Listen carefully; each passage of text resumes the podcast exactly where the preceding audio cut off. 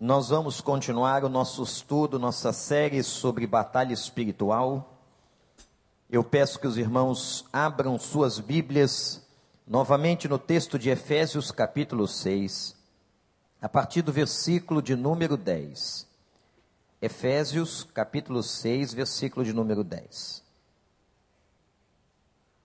Meus irmãos, muitas pessoas perguntam sobre a venda de CDs com os sermões. Preste atenção. Eu sei que você vê muito isto em outros lugares. Mas a igreja não pode comercializar nenhum produto. Para que haja comercialização dentro de dependências da igreja, ou isto é terceirizado, ou então nós temos que ter uma associação ou alguma outra coisa que embarque esta realidade. Então nós tentamos aqui, os advogados da igreja, as pessoas que trabalham, nós estamos tentando viver, e tem que ser assim, uma vida de bom testemunho e correção. Ah, mas eu conheço a igreja tal. Não, eu não estou falando da igreja tal, estou falando da nossa. Nós vamos fazer isto em breve, da maneira correta.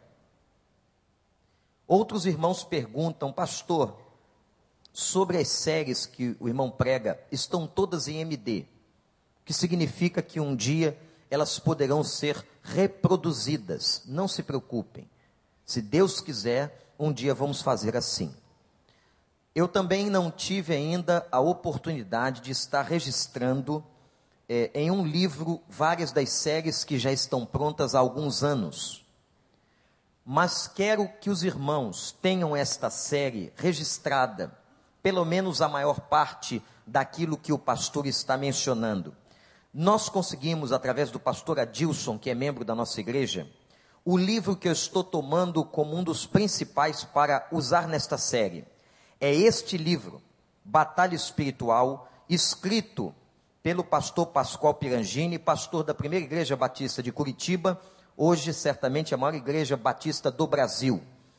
O livro é excelente e nós conseguimos o livro para passar aos irmãos. A igreja não está ganhando absolutamente nada com estas vendas, é apenas para a edificação de vocês. Aqueles que quiserem, nós começamos a vendê-los quinta-feira ali fora. Tem gente que comprou, inclusive vai dar de presente, etc. Custa 10 reais. Eu quero incentivá-lo a comprar. Tem um número limitado desses livros, acho que são só apenas mil. Acredito que hoje eles acabem, porque uma parte foi vendida quinta-feira. Que os irmãos comprem, os irmãos vão ter aqui inúmeras, inúmeros temas que nós estamos abordando dentro de batalha espiritual. Então, comprem este livro do pastor Pascoal que é um excelente livro sobre esta temática. Eu quero falar hoje sobre enfrentamento, aqueles que querem anotar o título, hoje pela manhã e hoje à noite, nós vamos falar sobre enfrentamento espiritual. Por quê, meus irmãos? Porque até aqui baseados nesse texto áureo e em outros da Bíblia, nós vimos que nós estamos em guerra. A palavra luta que aparece no texto é uma palavra que denota uma grande batalha, uma intensidade tremenda numa luta que vivemos. Então nós estamos numa guerra espiritual, nós já analisamos isto na abertura da série. O inimigo já foi identificado. Falamos de toda a hierarquia demoníaca que domina o mundo do mal, desde que Satanás foi expulso do céu com um terço das hostes celestiais. Nós temos então uma dominação maligna sobre a face da terra, onde as culturas estão afetadas, os meios de comunicação estão afetados. A Bíblia diz: o mundo jaz no maligno, isto é, está debaixo do domínio, da autoridade de Satanás. Há forças malignas tremendas que dominam esta terra, e nós observamos no texto de Paulo, em outras passagens da Bíblia, que esta demonização tem uma hierarquia quando a Bíblia fala de hostes, de potestades, de principados, de anjos malignos. Vimos também e entendemos a diferença entre o que é uma possessão demoníaca e o que é uma opressão. A possessão só é passada e vivenciada por aquele que não tem o Espírito de Deus. Um crente não fica possesso, mas pode ficar opresso. A opressão é uma força que o diabo faz através de circunstâncias, de pessoas, de setas que vão atingir a vida do crente, e nós vimos isto. Vimos também que a batalha espiritual, ela acontece em vários campos da nossa vida, especialmente dentro da família. Pastor Paulo pregou sobre isso, a batalha espiritual na família, no domingo passado pela manhã. Os irmãos tiveram um testemunho, domingo à noite, de um homem que conversou e conversava pessoalmente com o diabo. Pastor Cícero, com uma experiência muito forte, e trouxe aos irmãos algumas dessas experiências da sua libertação, da sua conversão. Quinta-feira, nós falamos ainda sobre as armas e as estratégias do inimigo. Mas hoje eu quero falar sobre enfrentamento. Olhem o versículo de número 11 desse texto. Vamos ao 10. Suba um pouquinho a sua vista. Finalmente, Fortaleçam-se no Senhor e na força do seu poder. Vistam toda a armadura de Deus para poderem ficar firmes contra as ciladas do diabo. Pois a nossa luta não é contra carne, nem sangue, não é contra seres humanos, mas contra dominadores deste mundo das trevas, contra as forças espirituais do mal nas regiões celestiais. Por isso, vistam toda a armadura de Deus vistam toda a armadura de Deus, para que possam resistir no dia mau e permanecer inabaláveis depois de terem feito tudo. Assim mantenham-se firmes, sigindo-se com o cinto da verdade, vestindo a couraça da justiça e tendo os pés calçados com a prontidão do evangelho da paz. Além disso, usem o escudo da fé, com o qual poderão apagar todas as setas inflamadas do maligno Usem o capacete da salvação e a espada do Espírito, que é a palavra de Deus. Orem no Espírito em todas as ocasiões, em toda oração e súplica. Tendo isto em mente, estejam atentos e perseverem na oração por todos os santos. Que Deus nos abençoe. O verso 11 diz assim: Vistam toda a armadura de Deus como é que você vai enfrentar? Não tente enfrentar forças espirituais malignas com as suas forças. Nós precisamos, no enfrentamento, meus irmãos, de revestimento. Se nós formos para esta batalha espiritual sem este revestimento, nós caímos, nós não resistimos. Eu quero usar emblematicamente uma experiência do Velho Testamento. Os irmãos se lembram no dia em que o jovem Davi desafiou Golias? Golias era um homem de três metros de altura, um soldado possuído por forças demoníacas, que estava na frente do exército dos filisteus, dizia assim: Eu desafio o exército de Israel, que venham lutar comigo. E aquele que vencer a batalha será senhor daquele que perder a batalha. Um povo servirá o outro, um povo dominará sobre o outro. O texto diz que por 40 dias o exército de Israel chegava e quando via o tamanho de Golias, aquele homem não só pela sua estirpe física, mas por causa de tudo que ele passava, de tudo que ele representava, ele amedrontava os, os israelitas. Até que surgiu o pequeno e ruivo Davi. Aquele filho de Jessé, que era desprezado até pelo pai. Quando o rei Saul foi à casa questionar sobre os filhos de Davi, o próprio Jessé se esquece de Davi. O próprio Jessé, pai, se esquece daquele menino que estava no campo guardando parte do rebanho. E ele vem. E depois se integra na luta com os filisteus, era um tempo de guerra. E quando o menino puro, ainda que franzino, fraquinho, ruivo, ele se dispõe para lutar, o rei Saul repreende, os seus irmãos o repreendem, mas ele diz: Eu fui uma vez confrontado e tive um enfrentamento com um leão e com um urso e os venci. Vejam que o que alimenta a motivação de Davi são as experiências do passado. Irmãos, todas as vitórias que um dia Deus deu às nossas vidas são fontes de motivação para o nosso futuro. Louvado seja o nome de Deus. Quando você olha para a sua vida no passado e vê o quanto Deus já fez por você, quantas vitórias Ele já te deu, quantas batalhas você já venceu, quando você olha para trás e vê tudo que Deus já fez, você então tem motivação do céu por tudo que Ele ainda fará e a certeza de fé de que nós realmente somos mais do que vencedores. Quando Davi diz eu venci lá no passado, ele está dizendo: Eu tenho convicção, absoluta certeza que eu vou continuar vencendo. Mande esse filisteu brigar, venha, eu quero desafiá-lo. O rei concordou. Tal era a convicção de Davi. Tal era a sua vontade. Então o rei vai preparar Davi para a guerra com aquele gigante de quase três metros de altura. Coloca sobre ele a roupa, a armadura de um soldado. E o que diz a Bíblia?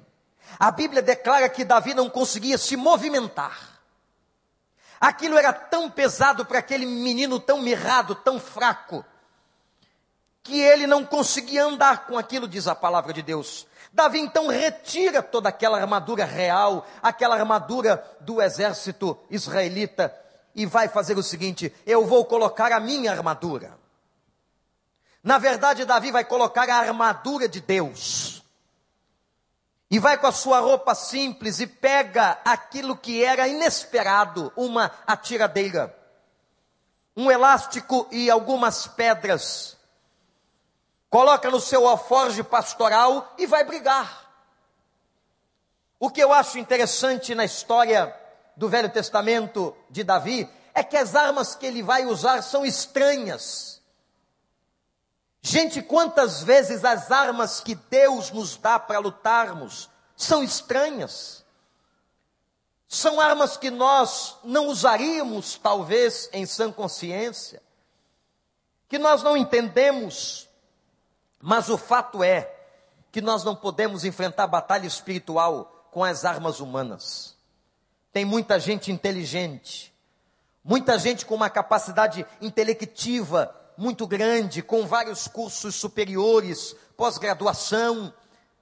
Mas eu quero dizer a você que foi muito bem preparado numa academia, que toda a nossa inteligência não é suficiente para lutarmos uma batalha espiritual ela não nos garante vitória. Não é a nossa capacidade de intelecto, não é o nosso poder humano, não é o nosso dinheiro, os bens que você pode ter adquirido na sua vida. Não são com essas armas que se luta contra o diabo, não são com essas armas que você defende a sua casa, não são com essas armas que você defende a sua vida, a sua família. Não são com essas armas, meus irmãos, minha igreja, que nós vamos defender a nossa vida em batalha espiritual. A batalha espiritual requer outras armas. Nós temos que ter humildade, quebrantamento, entendimento, visão espiritual. Muitas vezes falta a muitos crentes que frequentam a igreja há tantos anos, falta-lhes visão espiritual do que é e como é que se luta nessa guerra. Essa guerra não é uma brincadeira e nós já vimos isto aqui. Coisas que são levantadas contra nós, setas que se levantam, armadilhas que são compostas, todas elas para derrubar você, para destruir você. A missão e o objetivo do diabo é matar, roubar e destruir. É isso que ele quer fazer com cada um de nós. E a Bíblia diz que ele anda bramando como leão, buscando a quem ele possa tragar, querendo encontrar uma brecha no seu muro. E se ele encontrar uma brecha no seu muro, uma brecha que está vazia, sem que ninguém esteja ali intercedendo, sem que ninguém se levante como atalaia, ele vai entrar, meu amigo, meu irmão, ele vai fazer a festa, ele vai perturbar a sua vida, ele pode destruir muitas coisas importantes para você. Nós estamos numa batalha. Então agora vem as armas de Deus, as armas do Senhor. E somente quando Davi colocou as armas do Senhor, ele venceu. Como é que alguém imaginar que uma pequena pedra do chão cravaria na testa de Golias? E certamente afeta, afetaria e furaria o seu crânio, chegando ao seu cérebro, e ele cai ali, com uma hemorragia cerebral imediata.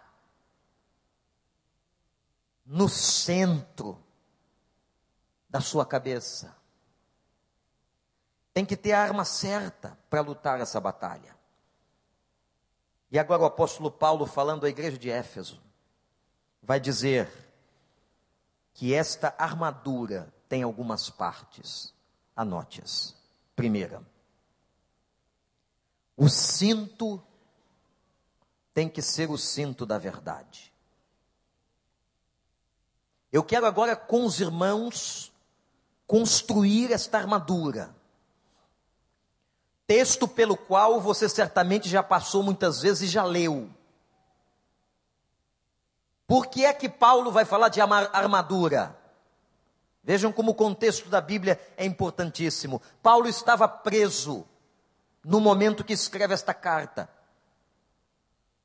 E Paulo ficava preso à guarda pretoriana. A guarda pretoriana era a guarda de elite. E por uma decisão do Estado, a Bíblia diz isso, Paulo ficava acorrentado a um soldado o tempo todo.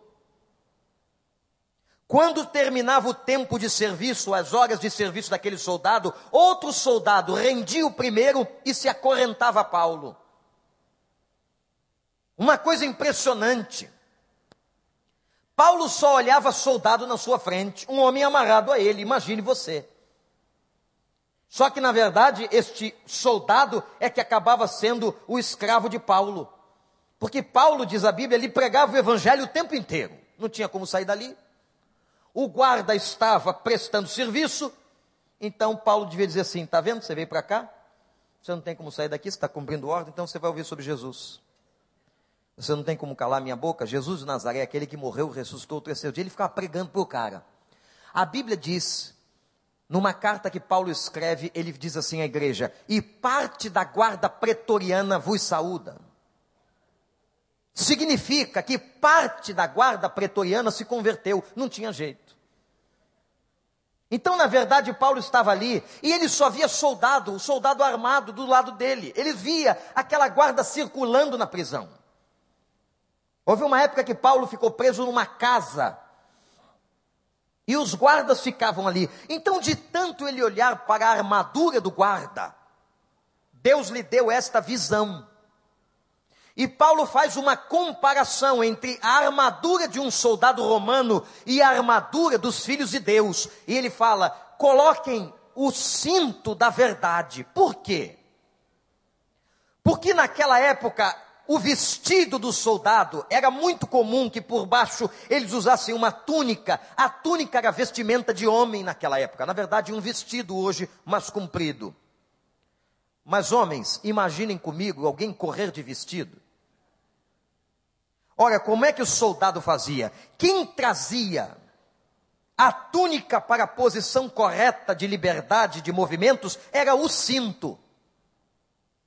Então o cinto era um cinturão que pegava nesta parte do corpo, e Paulo está dizendo: coloquem o cinto. O que, que o cinto vai dar ao soldado? Mobilidade. O cinto da verdade significa o seguinte: conhecereis a verdade e vocês terão mobilidade. Conhecereis a verdade e a verdade vos libertará. Uma pessoa que anda com o cinto da verdade, que a verdade está na sua vida, que a verdade está nos seus atos, que a verdade está na sua boca, é uma pessoa livre. Uma pessoa que vive mentindo ou na mentira é uma pessoa presa. Vejam a sacação espiritual de Paulo. Quem dava liberdade de movimento ao soldado era o cinto na sua roupa, o cinto que ajustava na parte de cima aquela túnica. Paulo está dizendo o que nos dá mobilidade cristã, o que nos liberta, na verdade, é a verdade do Senhor. Andem na verdade. Somos livres. Uma pessoa que conheceu a Jesus, e o que ele quer dizer com andar na verdade? Andar na verdade, olhe para mim, é você ser autêntico. Autenticidade não é a mesma coisa que impecabilidade. Vamos pecar sim, mas aquele que é crente, quando peca, se entristece diante de Deus, volta ao Senhor em arrependimento e pede perdão. Ser autêntico é ser transparente nas suas fraquezas, Ser autêntico é um homem, uma mulher que a sua palavra vale mais do que qualquer coisa que ele assine. Nós estamos num tempo em que nem documento vale. Mas a palavra do crente, diz a Bíblia, tem que ser sim, sim ou não, não. Isto é, você tem que ser fiel e correto naquilo que você trata. Atenção, homens de negócios da igreja, gente que trabalha com organizações, empresários a palavra de Deus é para todos nós, em todos os momentos. Nós temos que aplicar esta palavra em todos os contextos da nossa vida. Você não pode ser crente só domingo e amanhã, na segunda-feira, está cometendo falcatruas na sua empresa. Ou você vai cingir os lombos com a verdade e trazer a verdade diante de você e ser transparente e ser honesto e ser uma pessoa íntegra, ou você não pode andar em libertação. A liberdade de uma pessoa depende da verdade. E todo o processo de libertação, todo, anote isso, todo o processo de libertação na vida de alguém começa com a verdade.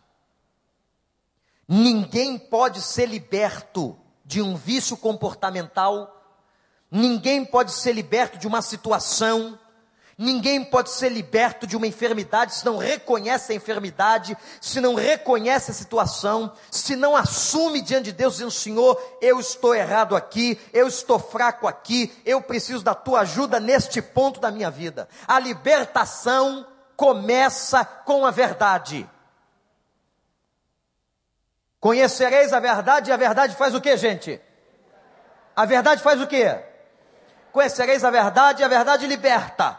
Quando Paulo olha para o cinto do soldado, ele diz assim: Este cinto que a gente tem que usar na nossa vida espiritual é o cinto da verdade, porque é a verdade que vai nos dar esta mobilidade. Agora, Paulo sai da parte mais baixa do corpo do soldado e olha para o peitoril, e ele vê a segunda parte da armadura. Anote, a couraça da justiça. A couraça do soldado protegia os órgãos vitais do soldado. Naquela época, a luta da espada e com a espada e com a lança, gente, era muito comum. E a couraça da justiça era uma placa, uma chapa, um material oriundo do ferro metálico, alguma coisa assim, que eles mandavam confeccionar em ferreiros, em grandes quantidades para o exército. Os soldados colocavam nas suas batalhas aquela couraça. E Paulo diz: se a verdade tem que estar nos nossos lombos, no nosso cinto, a nossa couraça é a justiça. A nossa couraça é a justiça. O que é que nos defende? O que é que defende você quando acusam você?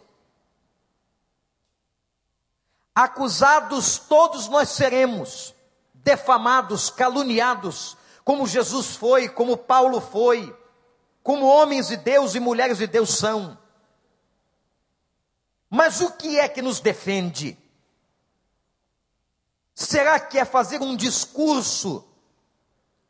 Preparar uma tese de defesa? Não! O que nos defende é uma vida de justiça. Eu já lhe citei aqui a experiência quando Platão encontra o seu discípulo. E o discípulo indignado vai dizer a Platão: Mestre, eu estou debaixo de calúnias. Caluniaram e mancharam a minha vida com palavras inverídicas. E Platão, na sua serenidade de mestre, o filósofo dá a seguinte resposta: Meu filho, viva de uma tal maneira que todos vejam que o que disseram de você é mentira. Você não precisa dizer uma palavra. A sua vida tem que ser uma vida de tal forma que as pessoas chegarão à conclusão naturalmente de que todas as calúnias e mentiras levantadas contra você nunca foram verdadeiras. Isto aqui é uma vida que anda na justiça. Uma vida que compreende o caráter de Deus e imita este caráter. Nós temos que ser e pedir a Deus para sermos pessoas justas. Justas nos nossos relacionamentos, seja dentro ou fora de casa. Justos nos nossos negócios. Justos nas nossas escolhas. E quando a Bíblia fala de justiça, não podemos perder a dimensão da justiça social. Viver o Evangelho, ser profeta de Deus, cumprir o ID de Jesus, é também alcançar as instâncias da sociedade, de lutar por justiça. A igreja tem que levantar a bandeira da justiça. Minorias que são oprimidas, discriminação ao negro, discriminação ao pobre, pessoas que são humilhadas, pessoas que são vilipendiadas, pessoas que são esmagadas na sua estima. A igreja tem que se comportar como uma voz profética, proclamadora, anunciadora, denunciadora. A profecia é denúncia é denúncia de pecado social. Nós não podemos compactuar com o pecado social quando nós vemos um sistema esmagando pessoas, produzindo miséria. Nós não podemos nos calar e a palavra de Deus estimula que nós, igreja do Senhor, servos do Senhor, sejamos portadores da justiça em todos os níveis, inclusive a justiça social. Isto é, o evangelho tem que impactar a cidade, a igreja tem que ser uma voz de denúncia, a igreja tem que falar contra tudo aquilo que é pecado e que esmaga o homem na miséria. Nós não fomos chamados para um piquenique e para ficarmos alienados, escondidos dentro dos templos, eu já tenho pregado isso há muitos anos. Nós fomos chamados para uma luta, para uma guerra que se estende no campo social. Você lá na sua instituição, no seu trabalho, onde você vive, Deus quer que você ali seja um agente social. Não compactue com justiça. Não faça parte de sistemas injustos. Denuncie mas, pastor, isso vai, é, às vezes, colocar em risco o meu próprio trabalho. É verdade, nós vivemos em risco. O justo viverá pela fé. Paulo olhou para o soldado e disse: O cinto tem que ser o quê? O cinto da verdade. A coraça tem que ser a justiça. Então, um crente, para vencer guerra espiritual, olha que interessante. Olhem para mim, irmãos. Tem gente que acha que vence guerra espiritual batendo o pé no chão.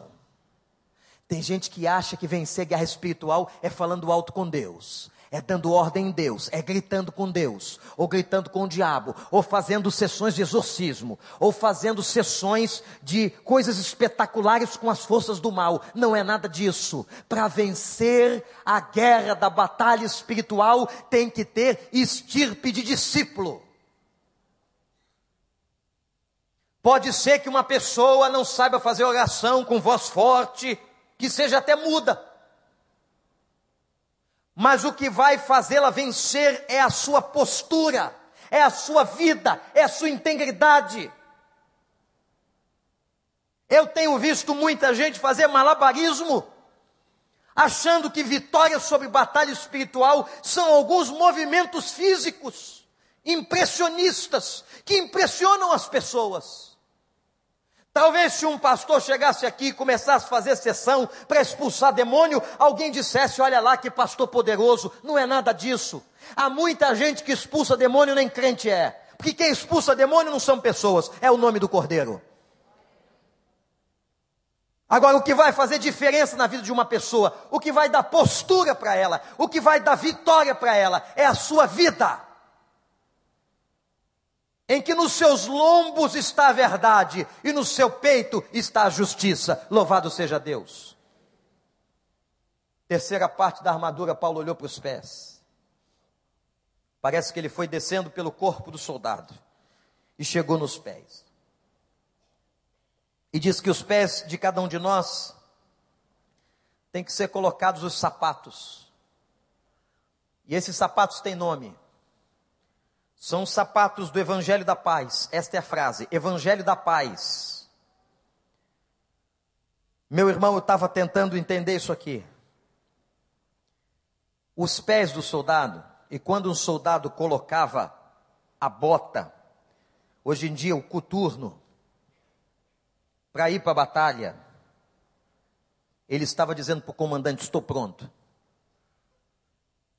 A última coisa que o soldado colocava eram os seus sapatos. E quando ele colocava os sapatos, ele estava apto. O que Paulo está dizendo é que nós temos que estar aptos.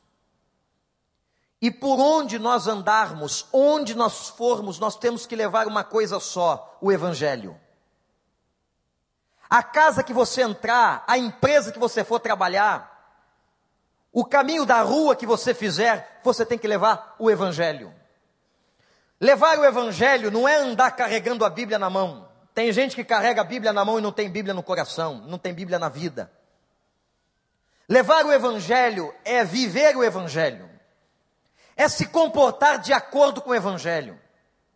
Isto significa por onde eu for, os meus pés, onde eu caminhar, onde eu entrar, onde eu estiver, o ambiente que eu adentrar, eu vou levar este evangelho, eu vou ser este evangelho, eu vou viver este evangelho. Isso tudo tem que ter a conotação de paz. Gente, como é bom quando a gente recebe uma pessoa na nossa casa ou chega perto de uma pessoa que exala paz. Na é verdade, tem pessoas que chegam perto de nós e a gente diz naquele evangelho espírita: esse aqui está carregado. Mas tem gente que chega perto de nós trazendo paz. Tem gente que você gosta de conversar, porque te traz paz. Nós temos que ter um comportamento, olhem para mim, irmãos, um comportamento, uma fala que produza paz. Eu quero pedir isso a Deus para a minha vida, você peça para a sua. Que quando nós falarmos com alguém, a gente produza paz e não ira. A gente produza tranquilidade no outro e não nervosismo. Que na nossa fala o Senhor nos dê uma unção tal em que o nosso, a nossa comunicação seja uma comunicação de paz. Quantos casais, famílias, quantas pessoas vivem em guerra, a começar pela sua comunicação. A comunicação não é saudável o diálogo não é saudável. Nós temos que aprender a levar em todos os momentos de diálogo, de movimentos da nossa vida, a levarmos a paz. Quando você está na sua empresa e você se senta com um funcionário, com alguém acima ou abaixo de você, é a oportunidade para você transmitir a paz. Peça a Deus. Você pode estar falando de um motor, você pode estar falando de uma peça mecânica, mas até em comunicar nessas coisas físicas, materiais, que você comunique com paz, ao ponto dessas pessoas verem que há alguma coisa diferente na sua vida. Carregar o evangelho da paz, que quando eu e você chegarmos a algum lugar, as pessoas façam assim: que bom mas tem gente que chega e as pessoas dizem: e... fecham a cara. Ainda vem uma expressão ainda mais dura: misericórdia. Olha quem chegou.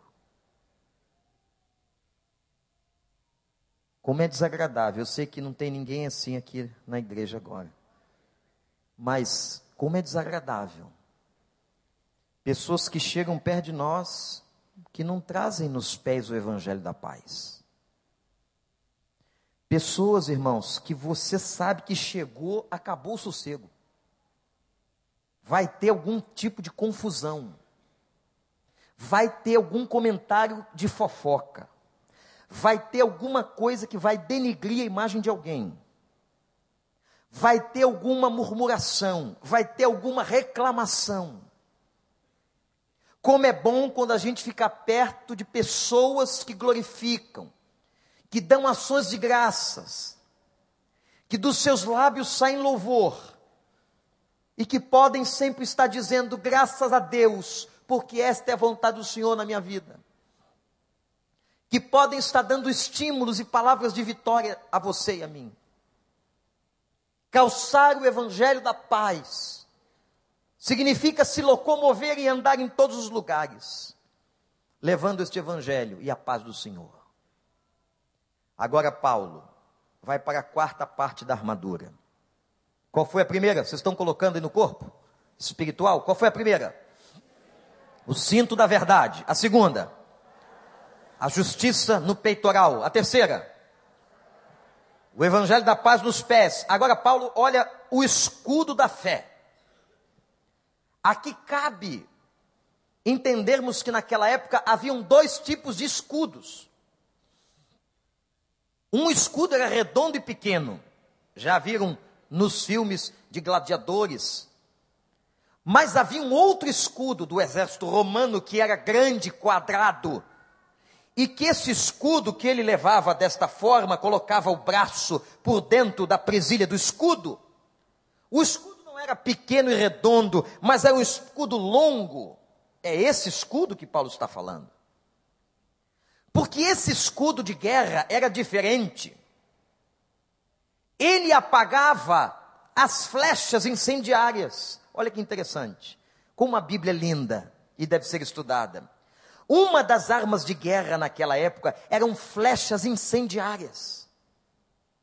Os inimigos colocavam como uma estopa incendiada e mandavam as flechas, e elas caíam sobre casas, sobre pessoas. A única coisa que podia apagar essas flechas incendiárias era este escudo, que tinha uma constituição diferente. É dele que Paulo está falando. Porque Paulo está dizendo aqui, gente, que nós vamos receber flechas incendiárias.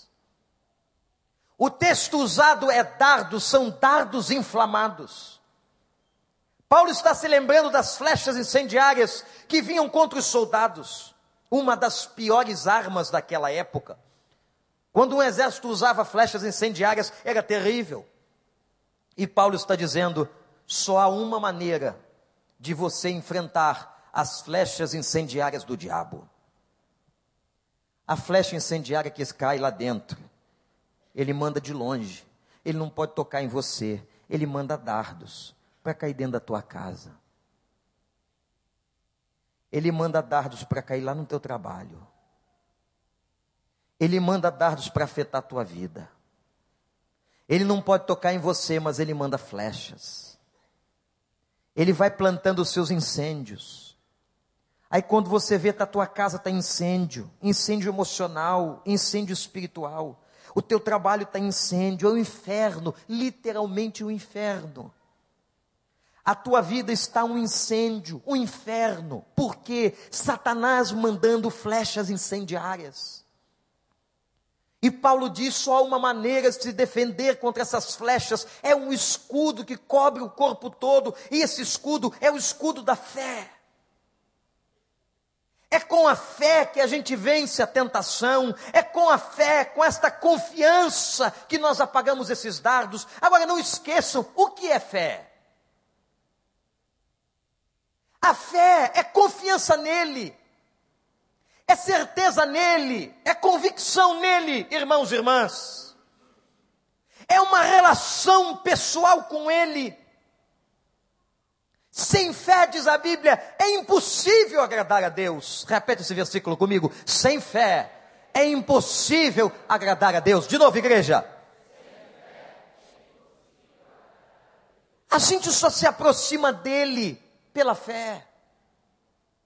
É necessário que aqueles que se aproximam dele creiam que ele existe e que é garladoador e que é abençoador e que gosta de ter intimidade com a gente. Fé é confiança.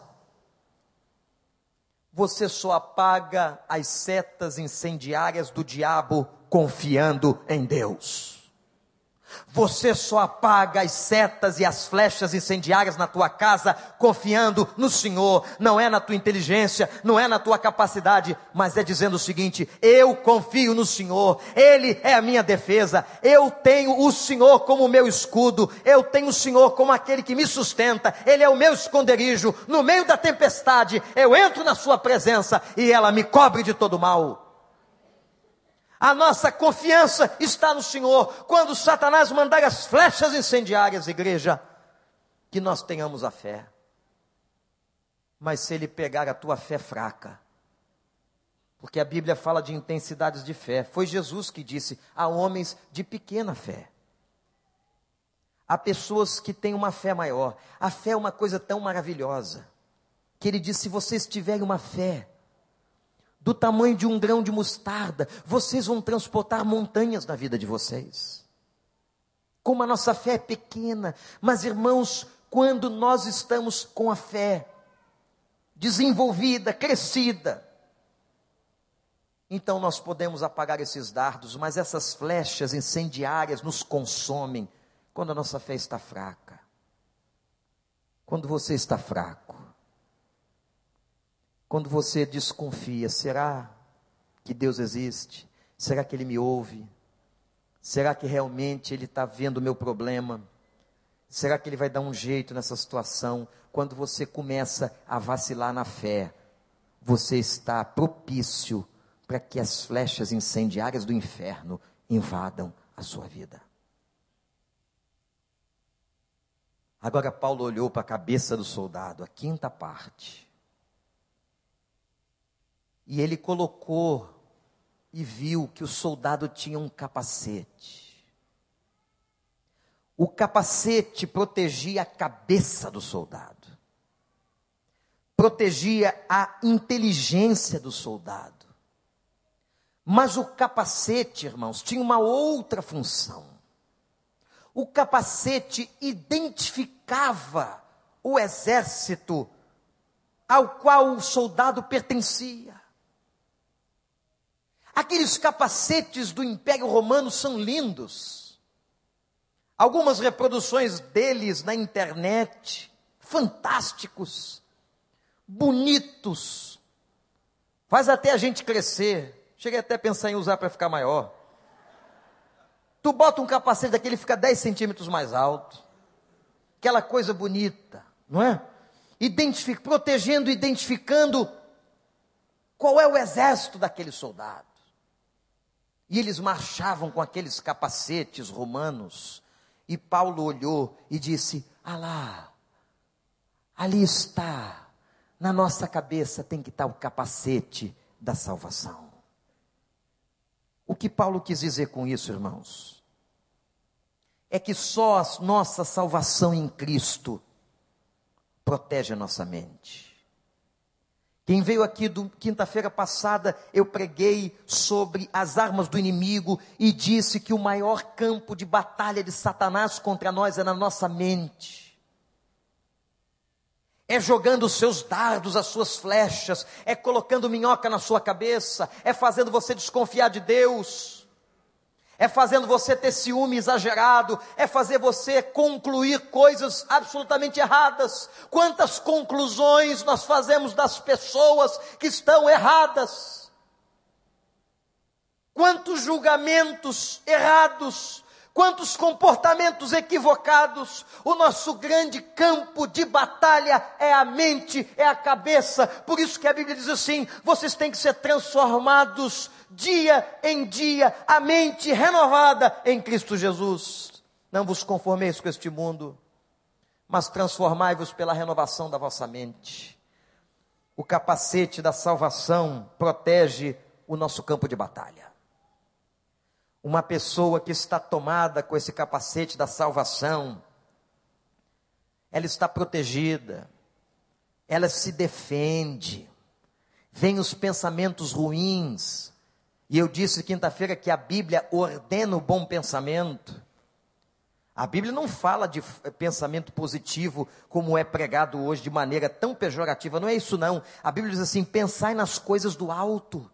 Isto é, você tem poder sobre o seu pensamento. Se você está recebendo pensamentos destrutivos, que não são de boa fama, que não, é, não são agradáveis, não são construtivos, rechace-os.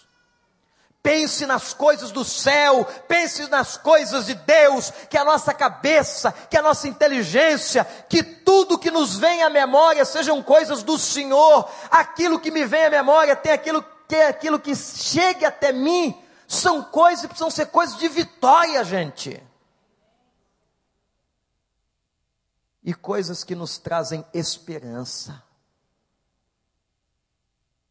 O capacete da salvação é a proteção da tua cabeça. A salvação que Ele nos deu, que é ampla, Ele salva sim para a vida eterna, mas Ele salva para hoje, Ele salva a nossa mente, Ele salva a nossa vida.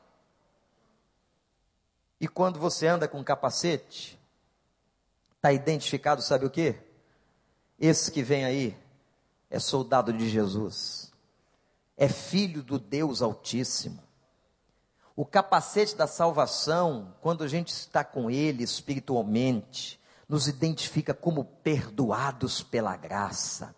Você sabe uma das coisas que mais o diabo gosta de fazer? Lembrar você pecados que você cometeu.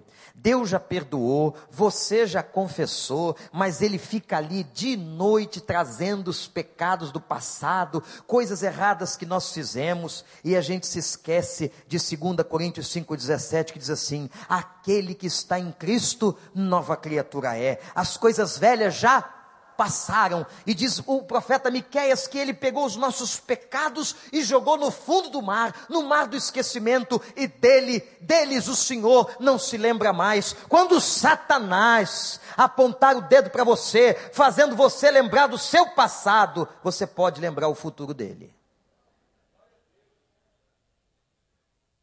Porque o seu passado já está perdoado pela graça do Cordeiro mas o futuro dele, daquele que te atormenta, é a condenação eterna. O Senhor faz de nós vitoriosos. Colocar o capacete da salvação é andar de cabeça erguida. Eu sou perdoado, eu fui regenerado, eu tenho a salvação pela graça de Deus. Eu sou um vencedor. Aleluia! Que ninguém aqui ande de cabeça baixa, porque soldado de Jesus não anda de cabeça baixa. Soldado de Jesus anda de cabeça para cima. E não há demônio que nos acuse de pecados do passado, porque nós somos lavados no sangue do Cordeiro. E diz Paulo: mesmo quando pecarem, aliás, é Pedro, mesmo quando pecarem, há diante de vós um advogado, Jesus Cristo, o justo. que intercede por nós. E até quando a gente erra, ele chega diante do papai e diz: Papai, eu paguei. Eu já morri por ele. Ele está perdoado. Isso é graça.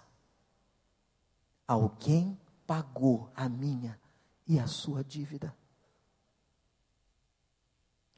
Quando ele morreu naquela cruz e verteu aquele sangue, ali deviam estar eu e você. Mas diz o profeta, ele se fez pecado por nós. Pelas suas pisaduras nós somos sarados. E o sangue de Jesus nos purifica de todo pecado. Depois do capacete, Paulo viu a espada do soldado. Qual foi a primeira parte da armadura, igreja? O cinto da justiça. A segunda, da verdade. A segunda, a coraça da justiça. Terceiro, os pés com o evangelho da paz. Quarto, o escudo da fé. Quinto, capacete da salvação. E o sexto, a espada. Você já viu uma espada afiada?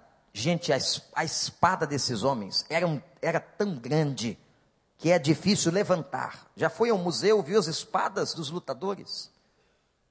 Só que tinha um tipo de espada que era uma espada terrível, que era a tal da espada de dois gumes. A espada de dois gumes, ela era cortante dos dois lados. O movimento podia ser para a direita ou para a esquerda, ela cortava. E quando Paulo olhou para a espada que ficava presa ao cinto, que interessante, a espada do soldado ficava presa no cinto longas, afiadas, cortantes. A gente tinha que fazer musculação muito tempo só para levantar a espada. Imagina aquela armadura toda. Estudos mostram que a armadura de Golias, de acordo com a proporção do tamanho dele, chegava a pesar 30 quilos, só a armadura. Tem que ter muito homem para levantar um negócio desse. E aquela espada, Paulo diz que tem que andar nas mãos, é a palavra de Deus. Onde está a tua palavra? Eu estou falando da tua Bíblia. Onde ela tem ficado?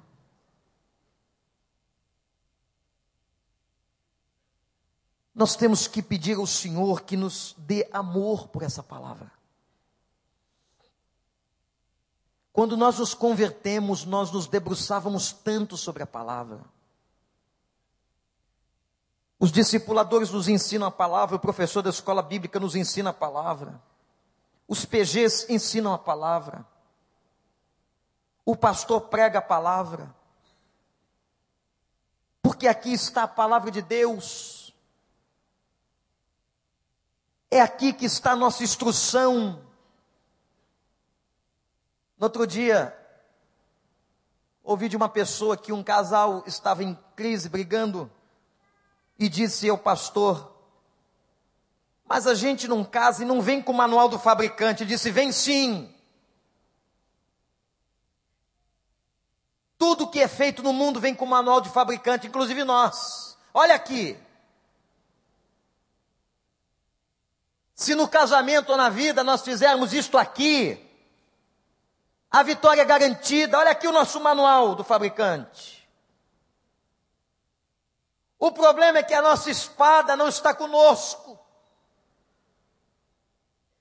A nossa espada não está nas nossas mãos, não está ao nosso alcance. Nós temos abandonado a Bíblia.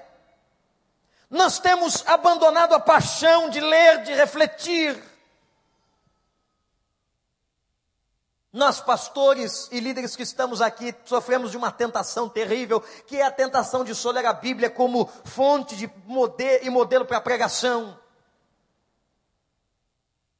Eu tenho que abrir a Bíblia na minha casa e deixar ela ser palavra de Deus.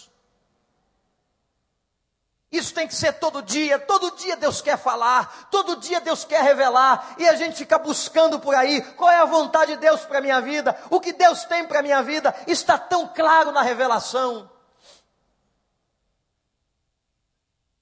E ficam pessoas buscando as profecias das esquinas, profecia que não está na palavra, não é de Deus.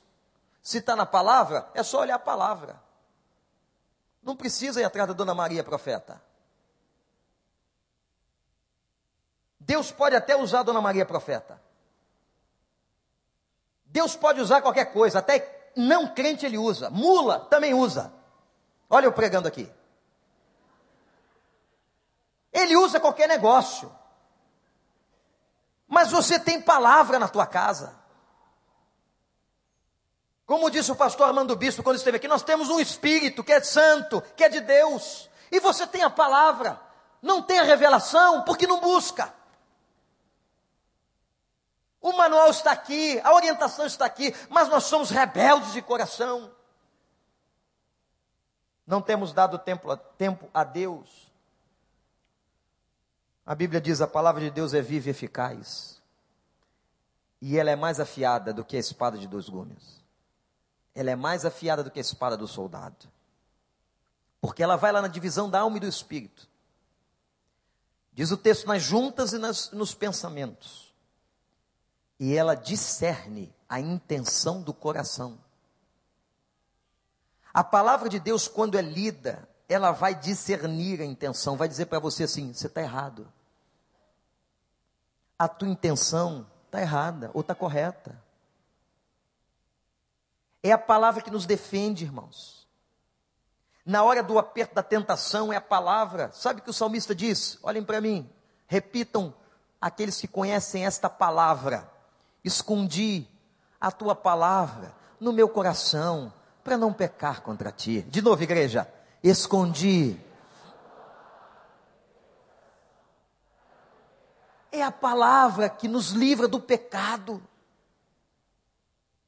que nos livra de cairmos no erro. Essa palavra tem que voltar a ser amada, tem que voltar a ser cantada os melhores hinos e cânticos espirituais são aqueles que estão envoltos da palavra, que cantam a palavra, que falam da palavra de Deus. E é essa palavra que gera fé, essa palavra que faz crescer o escudo da fé, porque a fé vem pelo ouvir, o ouvir a palavra.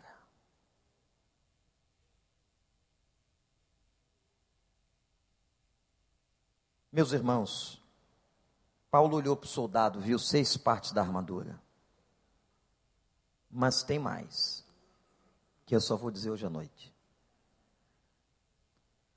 Porque ele vai agora dizer a energia que envolve a armadura. Qual é a energia espiritual que vai agora envolver toda esta armadura? Com seis peças. Eu quero desafiar os irmãos para estarem aqui hoje à noite, porque hoje, nesse domingo, nós estamos aprendendo sobre enfrentamento. Nós vamos orar agora. Feche seus olhos.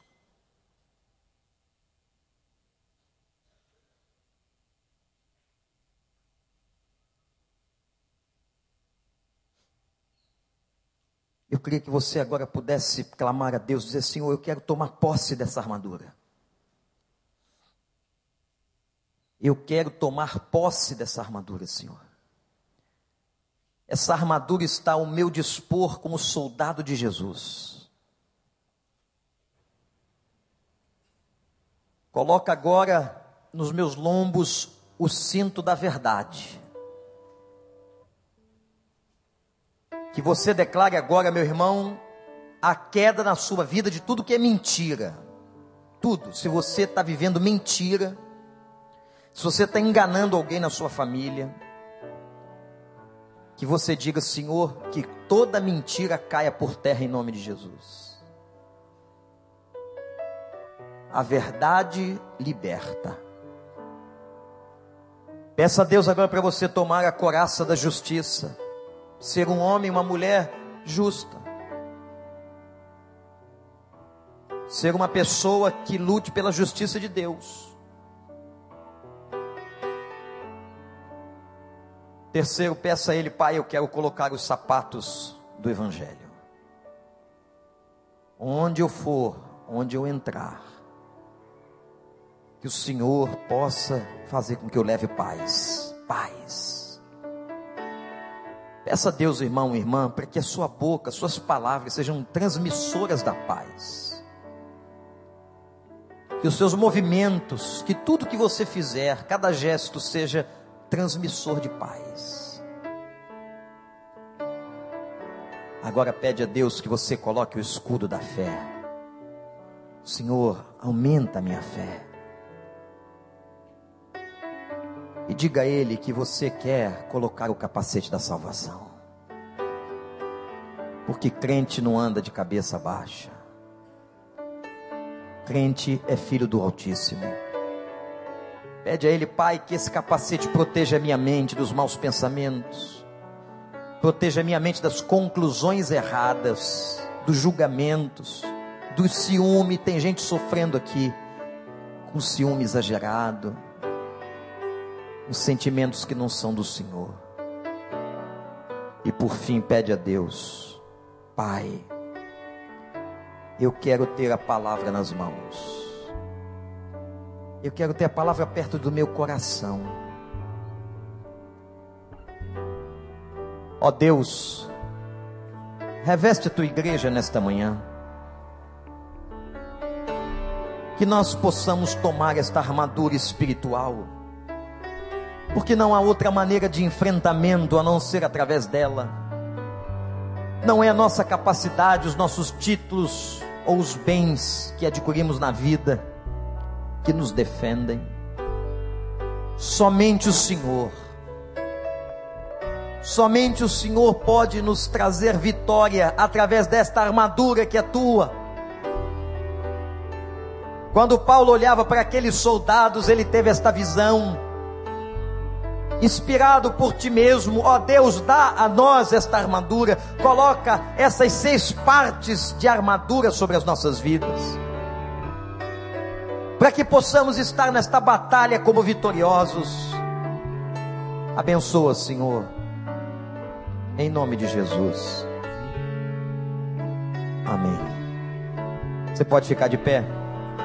Nós vamos cantar esse cântico. Vamos despedir a congregação. Porém, os membros da igreja estão convocados imediatamente para uma assembleia administrativa. Eu peço que fiquem, já temos anunciado esta assembleia há vários domingos. Vamos agora terminar com esse cântico e hoje à noite, na festa espiritual continua, enfrentamento, vamos estar falando sobre a energia que envolve a armadura.